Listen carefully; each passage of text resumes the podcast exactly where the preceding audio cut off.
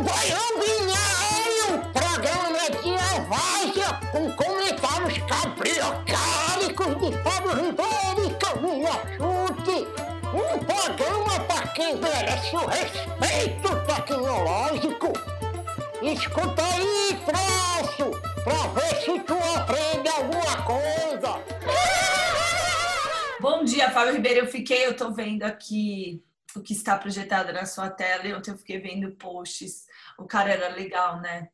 Nossa. Muito, muito legal. Não, e você não desculpa. Fábio, o cara lutou quatro anos contra o câncer fazendo filme, tipo, muito treta. Nossa, eu fiquei meio mal ontem até. Eu lembro de ter visto um filme dele há muito tempo atrás, que era o 42, que é a história de um jogador de beisebol. Acho que é o primeiro jogador de beisebol negro a ter representatividade, fama, assim. Mas eu não associei o nome à figura, eu não sabia que era o Chadwick Boseman que, que fazia. E, e eu, eu não assisti Pantera Negra, vou assistir, mas eu não assisti porque não é o tipo de filme que eu gosto mesmo, assim, não curto esse tipo de, de temática. Mas eu fui, enfim, não, é impossível você ficar alheio né, discussões todas. Eu achei um vídeo rapidinho de dois minutos e eu queria discutir com você depois desses dois minutos um assunto que está vinculado ao vídeo. Não sei se você conhece a história, você ouviu essa história ontem, mas eu achei bem legal falar de bolsas de estudos.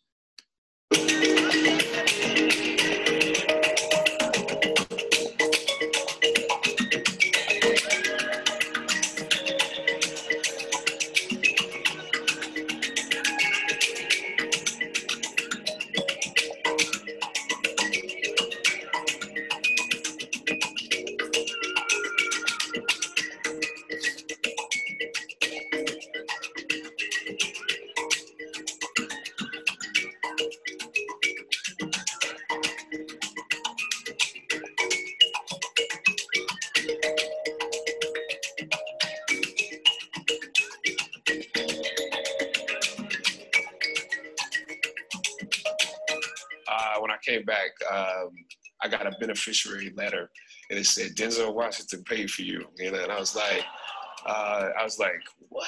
This? what I did. A parte final é muito engraçada, cara, desse vídeo, muito engraçada.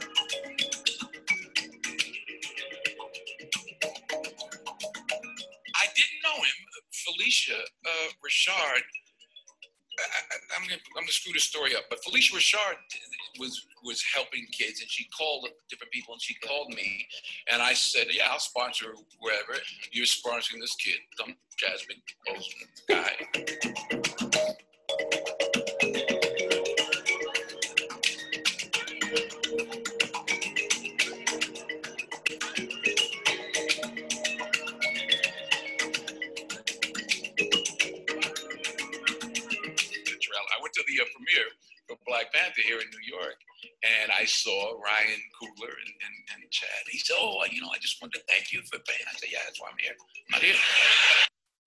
See them. I'm not. I, I like the movie Black Panther, yeah, Wakanda forever, but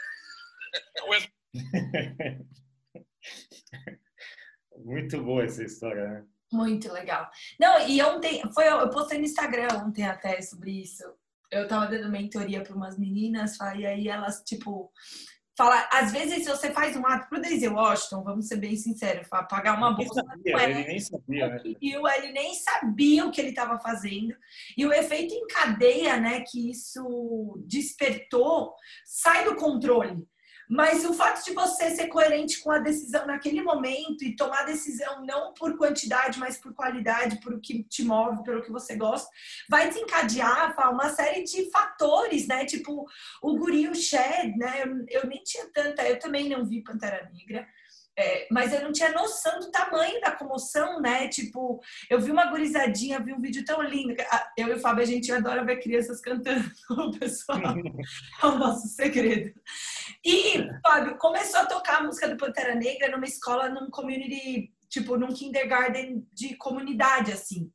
E aí, onde grande parte da, da, da criançadinha era negra, e eles começam a dançar, Fábio, mas é tão lindo a emoção.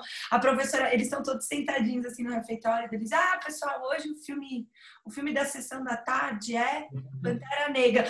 Eles começam a dançar, Fábio, que você fala assim, cara, olha que louco eles se sentirem representados num super-herói, assim.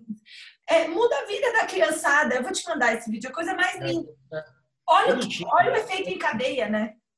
Eu estou muito distante do universo do, dos comics, dos quadrinhos, enfim. Não, não, não, assisto mesmo, não consumo. Eu fiquei muito surpreso depois que eu fui acumular informação sobre isso. E, de fato, tem até uma ignorância meio seletiva nossa, né? Porque ele tem uma representatividade que a gente sequer, a gente branco sequer imaginava, enfim. Eu, eu gostei muito de tudo que eu li, e aí depois quando você vê, você fica, caramba, né? Que, que coisa, que baque terrível e saber tudo que ele passou, assim, e o cara teve uma postura muito digna, muito altiva, né, ao longo da, desses últimos quatro anos onde ele teve câncer. Mas uma questão que eu queria trazer aqui, cara, sobre programas de bolsas de estudos, assim, é, eu não sei exatamente como é que estão esses programas hoje, mas eu intuo que eles ainda não são programas. Eu não sei, acho que eu li alguma coisa agora de manhã sobre uma, uma algum, algum tipo de prática do governo de São Paulo é, sobre, acho que acesso a algum programa de bolsa, mas com a intenção de preparar para o mercado de trabalho. E aí, o primeiro comentário logo abaixo da notícia era: se é preparar para o mercado de trabalho, não é educação, é adestramento. E eu falei: exato, né? É adestramento, porque os programas de bolsas de estudo, geralmente, da, enfim, uma série de fundações tal, eles têm uma prerrogativa ainda voltada a isso, ao mercado de trabalho. Eu não vejo muitos programas de bolsas de estudos do tipo, olha, isso aqui é para educação. É óbvio que a consequência, né, é, a consequência disso é você ser inserido em alguma coisa. É, eu não conheço muitos programas. Eu participei de um logo no princípio, lá no INSPER, há 20 anos atrás, mas era um programa representativo de uma parte muito privilegiada da sociedade. Você conhece algum programa de bolsa de estudos que tem é, a, a, a, toda a cadeia dele é muito bem organizada, tanto quem doa, para quem é destinado, qual a consequência, qual o acompanhamento. Você tem essa perspectiva de algum, não? Eu até conversei, acho que vai ter um projeto aí, tem, um, tem uma turma querendo organizar isso, Fá, porque sabe qual que é a dificuldade? Vocês, hoje no Brasil, por exemplo, uma Fundação Lehman, ela só vai pagar se você tiver méritos. Então, o guri que precisa de 600 reais por mês para fazer a faculdade que ele quiser no bairro dele, ele não consegue, entende? Então, não é que nem acontece aqui, tudo bem que aqui o exemplo é para Oxford, mas é, eu hoje não tenho um lugar em que eu possa receber uma bolsa ok, entendeu? Cara, eu não quero fazer Harvard, eu não quero, eu não sou um outlier, eu não preciso de uma bolsa da Fundação Lehman, eu preciso de para fazer FIAP, sei lá, para fazer é, FMU, para fazer Unip, para fazer São Judas, porque eu, eu não consigo pagar nem essa, sabe? Tipo, é, hoje é muito seletivo o programa de bolsas no Brasil, né? O, o, que eu conheço é o programa de bolsas da Fundação Estudar, que é tipo, se você quer estudar na gringa e você é um outlier, sabe? Você prova que você vai fazer diferença para o Brasil. Tipo... Então, é, é, então, esse é meu ponto. É, me parece um pouco esquisito isso, né? Porque não faz muito sentido do ponto de vista da gênese da bolsa, que é você tirar quem está de fato embaixo ah. e tentar mobilizar a pessoa e o que está no entorno dela. Me parece mais como um processo de falar, deixa eu ver do que tem, deixa eu ir nessa lama toda aqui, pegar o melhorzinho e dar uma bolsa. Me parece uma coisa nesse nível, sabe? É. Esses programas, os programas de bolsa sempre me pareceram uma coisa, é, um enquadramento oportunista, assim. É claro que as pessoas têm oportunidade, mas tem algumas pessoas só, e essas que têm, óbvio que tem que ter, todo mundo tem que ter oportunidade, não estou questionando isso não. Todo mundo tem que ter, e eu acho melhor ter do que não ter. Eu só questiono que ele, de alguma forma, por, por colocar o mérito e o exclusivismo, ele acaba meio que só reforçando os vícios do próprio sistema, né? É, é isso, eu, eu concordo plenamente, Fá. Hoje, se tiver algum programa de bolsa de estudos que as pessoas conheçam e que seja enfim, um pouco mais é, inclusivo, digamos, né? e não mire só o mercado de trabalho, ou só fazer uma faculdade no exterior tal, seria interessante a gente ver. Vamos lá para uma outra notícia que tem a ver com educação. O Ceará é, é referência em alguns aspectos de política pública para a educação. Né? Teve o caso de Sobral, enfim, tem, tem uma história ali de algo que foi feito com muito planejamento, com muita consistência, cujo resultado atesta o mérito da iniciativa.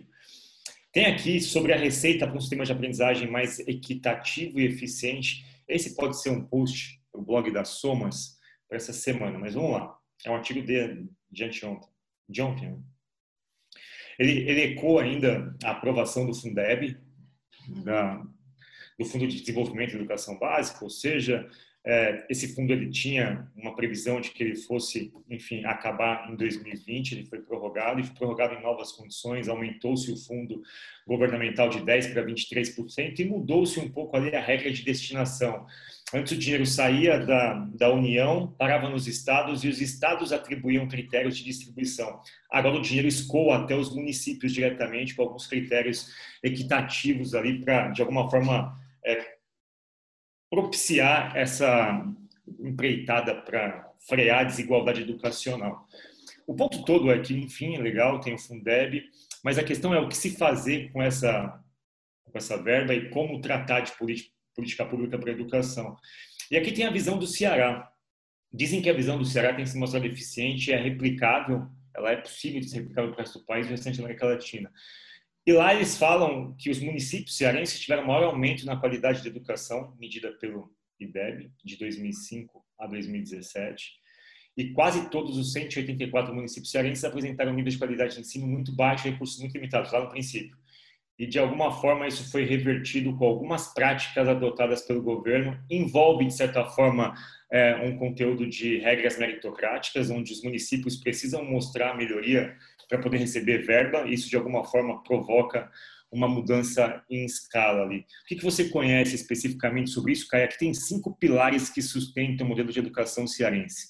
Um sistema de incentivos, criado pelo governo para municípios, que vincula transferência a melhores resultados educacionais, ou seja, uma gestão tipicamente corporativa ali. Apoio às redes de escolas municipais que lutam para melhorar as metas de aprendizagem, com foco no aumento dos professores de eficácia, ou seja, treinar professores na base uma liderança política que faça essa aliança toda, que faça essa roda girar, um sistema de monitoramento e avaliação confiável, ou seja, tem que ter evidência, evidência de alguma forma qualitativa, e a municipalização quase completa de escolas de ensino fundamental, proporcionando alto grau de autonomia. Então a gente tem aqui incentivo, treinamento, é, liderança, monitoramento de alguma forma, autonomia, que são todos os pilares que, de alguma forma, também estão sendo discutidos é, dentro das corporações. O que, que você tem a dizer, Camila Chute? Então, eu estudei um pouco o que de Sobral e acho que, para mim, é muito claro que existe um componente humano forte que eles decidiram valorizar. Assim, em Sobral, né, eu acompanho um pouco mais o projeto dos Fab Labs nas escolas públicas lá, porque é do meu grupo de pesquisa do doutorado. É, os professores são rockstars na cidade de Sobral. Tipo, existe uma existe mérito financeiro, existe valorização social. É, é eles acabaram se tornando grandes referências. Gente de São Paulo foi para lá. É, teve gente que quis mudar para lá, tipo, virou uma escola, sabe? É, uma escola de professores. O fato de você ter passado por Sobral, trabalhando com educação, era tipo, nossa, trabalhou em Sobral. Então, para mim, o componente, e, e, e, talvez isso fuja das análises tradicionais, é, para mim, o componente que mais me marca quando eu vejo que Sobral é a valorização do professor. O professor também ganha muita autonomia, sabe, Fá? Então é tipo, você, vamos treinar você e você decide o que vai fazer, tá? Eu não vou institucionalizar que você tem que usar esse material desse jeito, assim, assim, assado. Você vai se equipar, eu vou investir em você para que você tome decisões na ponta, sabe? Para mim, isso é a chave, a, a chave. Óbvio que teve investimento financeiro, mas ele não foi tão maior do que nos outros estados, entende? Mas a decisão foi: a gente vai focar e drenar essa energia para a valorização dos professores. E aí eles conseguiram desenrolar todas as outras políticas, porque com um professor bem preparado ele conseguia coletar evidência, ele conseguia imputar isso no sistema, ele conseguia usar essa métrica para tomar decisão. É, a gente começou a conseguir construir uma força de trabalho muito preparada, sabe? Exato. E me parece também que tem uma questão nesse formato de no Ceará, especificamente, teve uma sucessão de poder que ela estava dentro do mesmo espectro ideológico. Né? E, e, de alguma forma, isso favoreceu com que as iniciativas de governos anteriores fossem mantidas e fossem melhoradas. Tem uma questão com políticas públicas, sobretudo em educação, segurança e saúde, que geralmente os novos governantes, na ânsia de querer criar um legado, de colocar tua marca, na maioria das vezes, descaracterizam iniciativas antigas, começam novas e tentam fazer coisas paliativas para que deem resultado num espectro de quatro anos. Então, geralmente você está sempre destruindo algo, construindo alguma coisa frágil que o outro vai destruir. Esse ciclo se repete pela organização do sistema político e da forma como a gente é, trabalha a política no país. Quando você vê os elementos das políticas de Sobral ou do Ceará como um todo, elas são muito lógicas. Né? Elas têm todos os elementos clássicos. Eu preciso fazer no longo prazo, eu preciso descentralizar a autonomia, chegar na ponta final, que é o município, preciso treinar quem está de fato multiplicando o conhecimento, preciso buscar evidência disso e preciso distribuir o dinheiro de forma que eu diminua a desigualdade com algum conceito de mérito. Então, faz todo sentido para mim. Eu acho que o que sustenta, na verdade, o modelo cearense é a persistência, a longo prazo, né? a cadência, o plano de. A, a meta, ela está, enfim, os resultados desse plano de metas ele tem sido validado pelo longo prazo, cara. Isso que eu vejo como mais valia desse plano e tudo que eu vejo efetivamente em educação e saúde são coisas que são corretivas e paliativas, não de longo prazo, né? Exatamente. Ele e a política sobreviveu, né? Independente do, do governo tal, é, as secretarias sobreviveram, né? Porque grande parte, quando eu troco o governo, eu normalmente troco as lideranças educacionais, né? Exato. secretários e afins. Lá no Ceará, a gente teve trocas muito pontuais, né? A gente teve uma manutenção de longo prazo.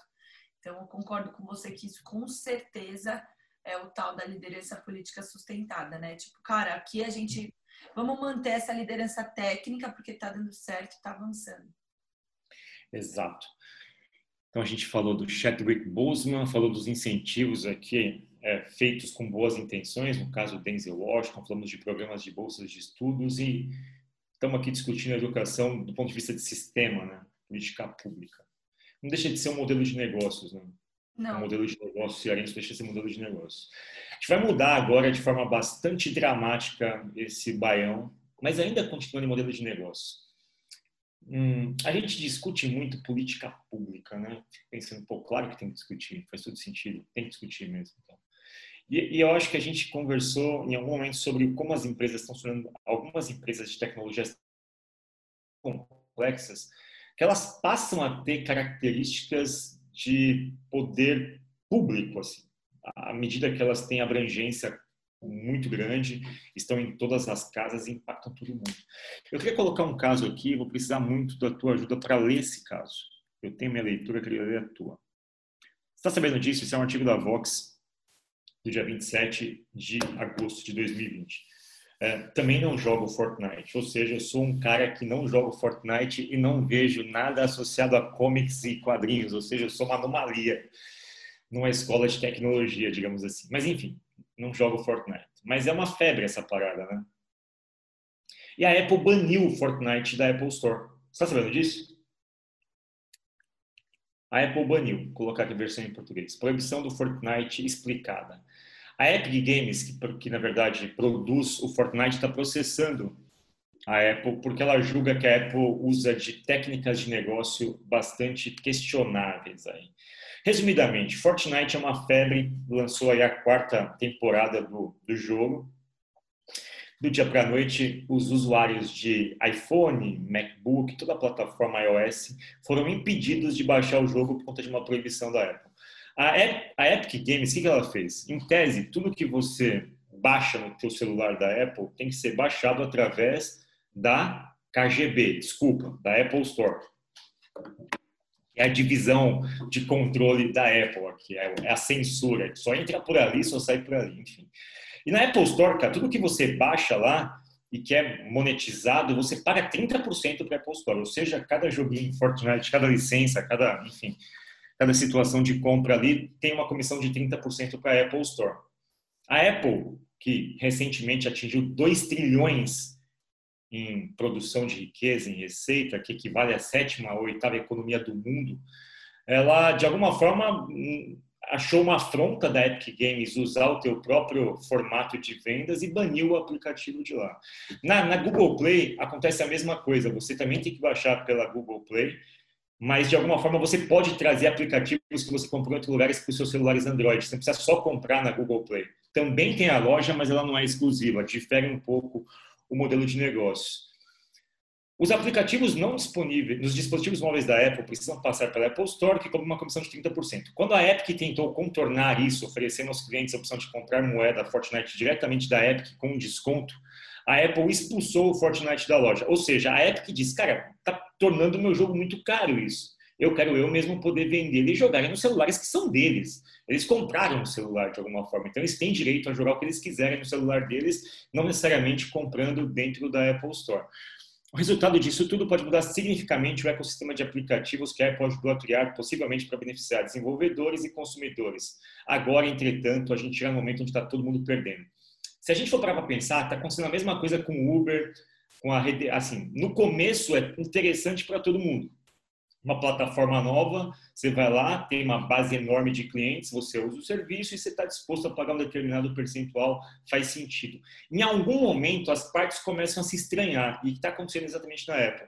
O que eu comecei a questionar é o seguinte: é, é estranho, né? Porque eu não posso usar o meu celular para baixar alguma coisa que não esteja. Eu sempre questionei isso na Apple, eu não gosto disso. Eu não gosto do processo da Apple de me obrigar a usar de forma colateral algumas coisas dela em tese, até deveria receber um valor. Isso é questionável, mas vamos lá. Em algum momento, o que a Apple argumenta é que ela dava também plataforma para que as pessoas, para que os desenvolvedores pudessem aprender sobre o que estava acontecendo e desenvolver suas tecnologias de um jeito mais fácil. E aí tem uma discussão que ela começa a ficar um pouco mais, mais densa aqui. A Epic está longe de ser a única empresa a reclamar da App Store. E eu não sabia disso. O Spotify porque como a gente paga o Spotify no Spotify, você baixa o Spotify gratuitamente e você paga a assinatura do Spotify no Spotify. Eu não imaginava que o Spotify tivesse que repassar para a Apple um percentual. Não sei se você imaginava isso. Mas aqui que entra o the big deal aqui. O que, que o Spotify fala? Como a Apple concentra, ela sabe tudo o que está acontecendo e todo mundo que gosta do que, do que as pessoas gostam do que as pessoas não gostam. E ela usa aquela inteligência, aquela coleta de aplicações de terceiros para desenvolver os seus aplicativos. E aí a coisa começa a tomar um contorno de. E aí, de novo, voltando ao ponto central. Será que a gente vai ter que tratar essas empresas com regulações típicas de regulações de empresas que tratam de uma massa demográfica tão grande assim, que teriam que começar a usar de princípios um pouco mais, enfim, é, inclusivos, democráticos para fazer as coisas. Isso aqui é a livre economia, é só deixar de usar Apple e está tudo bem. O que, que você acha, cara?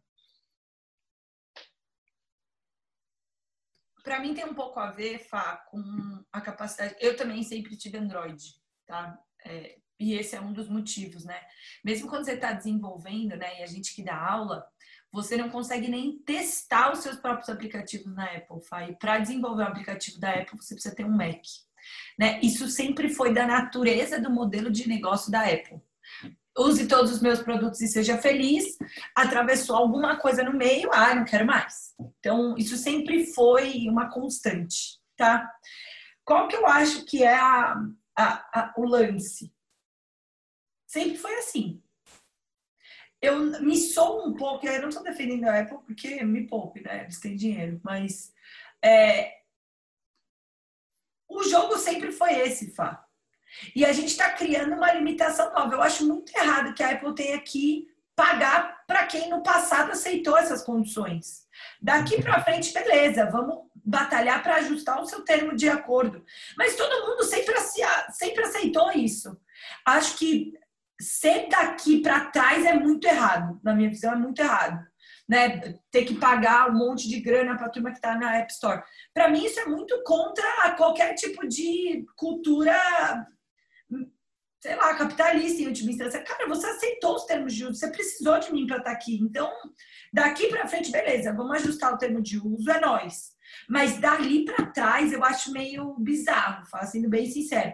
O usuário ele não é técnico, então ele não tem como tomar uma decisão como eu tomo, por exemplo, como você toma, que tem um pensamento crítico e que racionaliza. Porra, é errado não poder testar os meus próprios aplicativos, eu tenho que ter um Mac da mesma marca para poder desenvolver.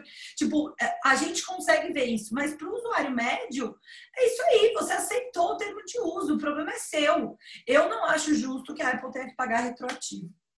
Cara, não, eu também acho. A questão eu acho que é o seguinte: tem duas coisas aqui. Concordo com você. A regra estava clara no começo, foi bom para todo mundo, ok, é a regra. Tira ah, daqui, deixa para para mudar a regra daqui para é. frente, é. beleza, mas dali para trás não. Eu acho perfeito, esse raciocínio eu acho perfeito. Ninguém foi coagido a estar ali. A Fortnite, a Epic com o jogo Fortnite, em algum momento se valeu da, da plataforma da Apple para ser o que ela é. Isso está perfeito, isso é, isso é muito coerente mesmo, está certíssimo. O que eu questiono sou eu, como um usuário de aparelho Apple, não ter direito de escolha. Totalmente. Não ter direito de... Assim, eu comprei o aparelho e eu tenho limitações de colocar coisas dentro dele, porque quem controla o aparelho que eu comprei não permite algumas coisas. Aí eu acho que é quase como se fosse um filtro. A palavra é pesada. Mas aí eu acho que você não tem que comprar. Pois é, mas aí você começa a pensar o seguinte, caramba, então agora eu vou ter que levar em consideração que eu tenho que comprar alguns aparelhos de acordo com o catálogo. Você começa a ficar com uma relação um pouco mais dentro.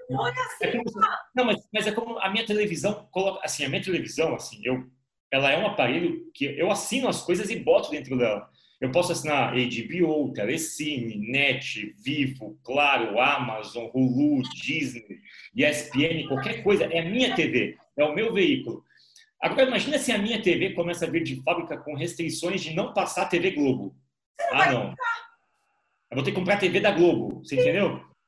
É, mas é, é, é, o que eu questiono é que é, parece um negócio arriscado, mas as pessoas super, super. É, só que eu não acho que só que eu acho que isso não é claro para o usuário. E paga é claro... uma fortuna a mais por esse aparelho. Isso não é claro para o usuário. É claro para mim, para você, a gente trabalha com isso, ok? A gente entende que eventualmente vai haver uma restrição. Mas você, quando vende um aparelho, você não vende um aparelho dizendo que, olha, é, certas limitações podem ser impostas ao seu uso, e algumas coisas por uma questão de, enfim... Modelo de negócio. Modelos de negócio não vão estar aqui. Isso que eu questiono. E aqui tem a vantagem da App Store. A Apple afirma que a comissão ajuda a pagar os custos que incorrem, está perfeito, ok? Ela também tem um ponto muito importante, que ela criou um ambiente muito seguro, a prova de fraude, enfim, raramente você vai ver alguma coisa, algum vazamento de dados da Apple, não vai ver isso. Nunca, eu nunca vi algo não, parecido. Você também não pode subir qualquer coisa. Eles fazem, eles por muitos anos fizeram validação manual, enquanto o Google desde é. primeira sempre fez autodeclaração e checks é, é, é, automáticos. A Apple tinha uma pessoa que olhava o seu app e falava: não, tá bom, pode ir. Não, tá bom, não tá usando dado pessoal, pode ir. Então, de fato, a App Store tinha um cuidado maior. É é, aqui tem uma questão que a Apple também afirma que a grande maioria dos aplicativos é gratuita, o que significa que a grande maioria se beneficia sem dar nada em troca. É uma meia verdade, porque todos se beneficiam, inclusive a Apple se beneficia porque ela também começa a monitorar o comportamento de todo mundo que usa alguma coisa no celular dela, de aplicações de terceiros, ou seja, uma meia verdade. benefício é mútuo aqui, não é só de um lado. E por fim, a recomendação que se dá aqui, uma maneira pela qual a Apple poderia evitar está em processo, isso pode ser que a Apple seja é, levada a ter que revisar essas regulações internas, mas a, o que se pede aqui é que a Apple meio que copie o Google, que permita que seus dispositivos móveis obtenham aplicativos fora da Apple Store, como o Android faz. Isso poderia dar mais dinheiro aos desenvolvedores e permitir que cobrassem menos dos usuários, mas também apresentar novos... Essa aqui. Existe também a possibilidade da Apple insistir em continuar operando normalmente, os desenvolvedores terão que decidir se o imposto da Apple vale o acesso aos consumidores. Ponto. Da minha cabeça. Eu acho que vai chegar nisso, né? Eu acho que vai chegar nisso, mas em algum momento para a Apple também não vai ser interessante deixar muita gente sair da sua plataforma e a coisa vai achar um novo equilíbrio. Talvez. É. São modelagens, Camila. Esse foi o nosso episódio de hoje. Falamos de. No fundo, no fundo, tá bolsas também, Fá.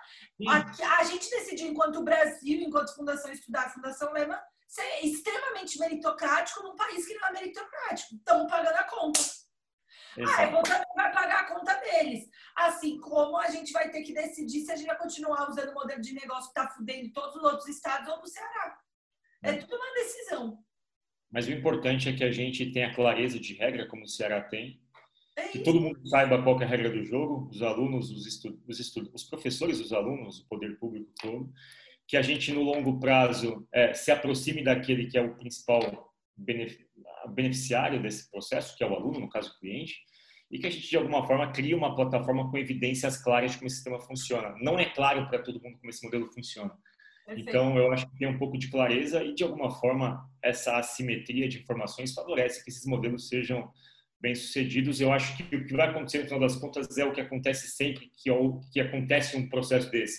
A Apple vai ser obrigada a flexibilizar um pouco, vai ceder um pouco em percentagem, as regras vão ficar mais claras, os usuários vão ficar mais conscientes e o mercado vai evoluir. Então, a gente está num processo que, em tese, é uma fricção evolutiva do modelo de negócios digitais onde todo mundo vai se beneficiar. Eu acho que a gente não vai sair pior disso. A gente vai sair melhor como a gente sempre saiu.